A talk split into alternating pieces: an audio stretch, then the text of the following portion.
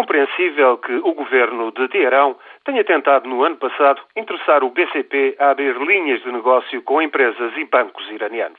É natural que o Banco de Portugal e o governo tenham sido informados dos contactos. Era de esperar que o presidente do BCP viesse a discutir o assunto com a embaixada dos Estados Unidos. Tal terá ocorrido em fevereiro deste ano. Já é estranho que, depois de enviar em abril de 2009 uma delegação a Teherão, o BCP tenha considerado entre potenciais parceiros o Banco de Desenvolvimento e Exportação do Irão. Deviam saber que desde outubro de 2008 este banco já estava na lista negra do Washington. Coisa sem sentido que parece passar em claro na comunicação da Embaixada para Washington. Que Santos Ferreira tenha pesado os prós e os contras da abertura de negócios com o Irão tentando acatar as sanções que à altura estavam em vigor por parte das Nações Unidas e da União Europeia, isso também é compreensível.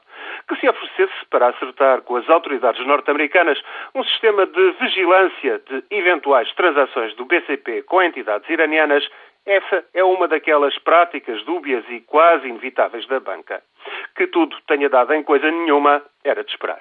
A União Europeia estava, de facto, na altura, a discutir um novo pacote de sanções contra o Irão que acabou por ser aprovado em julho. As transações bancárias com o Irão, negócios de seguros e resseguros, passaram a ter um controle muito mais apertado. E na longa lista de entidades de contacto interdito, publicada no Jornal Oficial da União Europeia em outubro deste ano, lá está, por sinal, o Banco de Desenvolvimento e Exportação do Irão. O banco que os altos quadros do BCP admitiram como eventual parceiro no caso de virem a concretizar hipotéticas operações com o Irão. Sai mal o BCP desta história, da qual convém sublinhar se conhecem apenas alguns dados.